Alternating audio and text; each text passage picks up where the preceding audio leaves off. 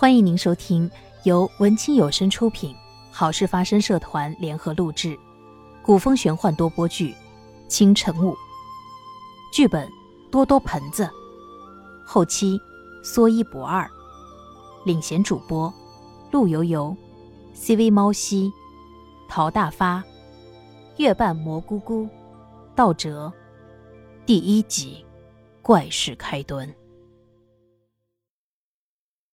集市上，小贩的叫卖声络绎不绝。不远处的茶棚里，一位清朗俊秀的少年正低头喝着茶，听着周围人的聊天。哎，听说了吗？桃源镇最近出事了，整个镇的人像是得了瘟疫一样，全都面黄肌瘦的，每天都有死人拉出来呢。我看呐，用不了几天。整个镇都死绝喽！哎，不能啊！我一个月前才从外来的，没看见你说的呀。你看，我二表哥头几天刚从桃源镇回来，他是去看他姐姐的。去的时候还没发生呢，没过几天呢，就开始有人生病，又过了几天，就开始死人。城门戒严，他是赶着逃出来的。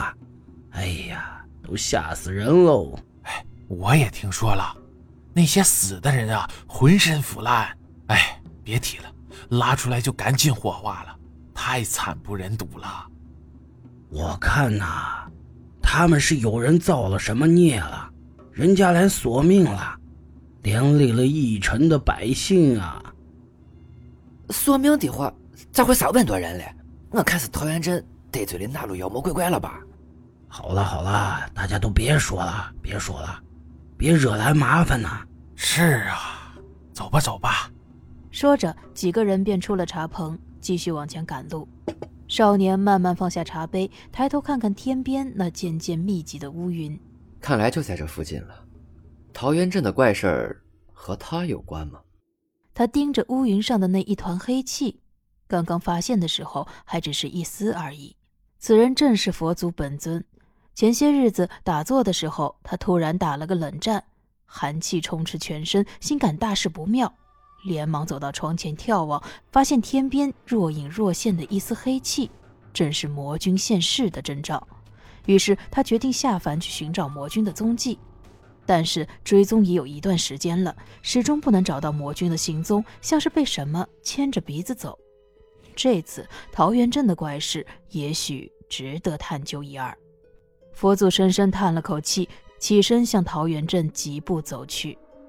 桃源镇真的如大家议论的那样，已经成为人间炼狱。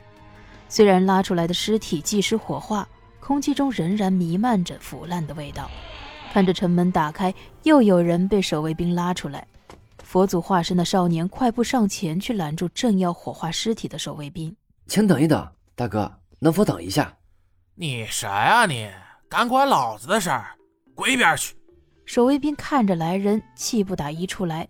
本来摊上这么个差事就觉得晦气，现在还有人来耽误自己的事情。少年被守卫兵推了一个踉跄，看着眼前的人，他无奈的低下头，起身扫了扫身上的灰，又来到守卫兵面前。大哥，我是个医生，我是听说这里染了瘟疫，前来看看的。麻烦您让我看一下好吗？说不定这病我能看呢。哼，一个黄毛小儿也敢自称是医生？妙手回春的老大夫对这病都没辙呢，你能治好？哪儿来哪儿去！守卫兵不听少年的请求，再一次把少年推向了远处，把火把扔到了死人堆里。死人堆瞬间燃起了熊熊大火，火苗窜得老高。守卫兵被火苗撩到，噌的一下跳出好远，嘴中还不停的骂骂咧咧。少年不得已，只好恳求守卫兵：“大哥，您不让我看，那让我进去总可以吧？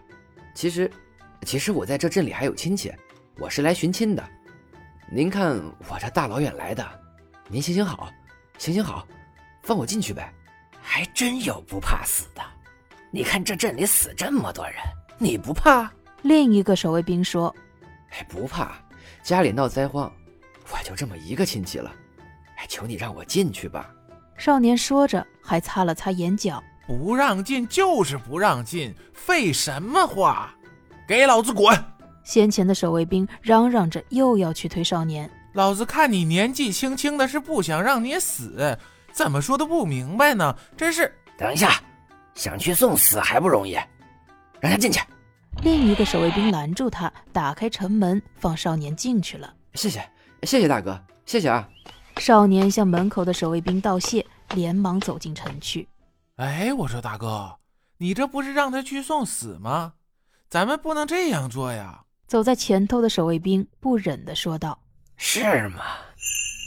那你也可以去死了。”正说着，后面的守卫兵身上突然冒起一丝黑气，钻进前面守卫兵的身体里。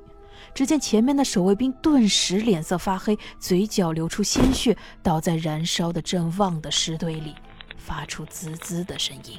主人，尽情享用吧，愿您早日修成大果。守卫兵虔诚地跪在火堆旁边，默念着。在他的头顶，黑色的气息慢慢上涌，越来越浓郁。这时，少年已经进城，忽然感到身后的气息不对。正想折返，却见到城门已经紧闭。原来这是个只能进不能出的城门，除非死了。刚刚的守卫大哥就是这么说的。看来他也是凶多吉少。阿弥陀佛。少年取出怀中的佛珠，开始诵经，为刚刚死去的亡魂，希望他的灵魂可以早登极乐，少受些人间疾苦。小镇的天空被一片黑云笼罩着，阳光根本照射不进来。小镇里每隔不远处就有几个守卫兵在窃窃私语，不时地观察着周围的情况。街道上可以看到三三两两行走着的人，如果那也可以称之为人的话，这个小镇里的人究竟经历了什么？本集播讲结束，感谢您的收听。哎，等等，喜欢本剧的听众朋友们，欢迎多多点赞评论呢！啊。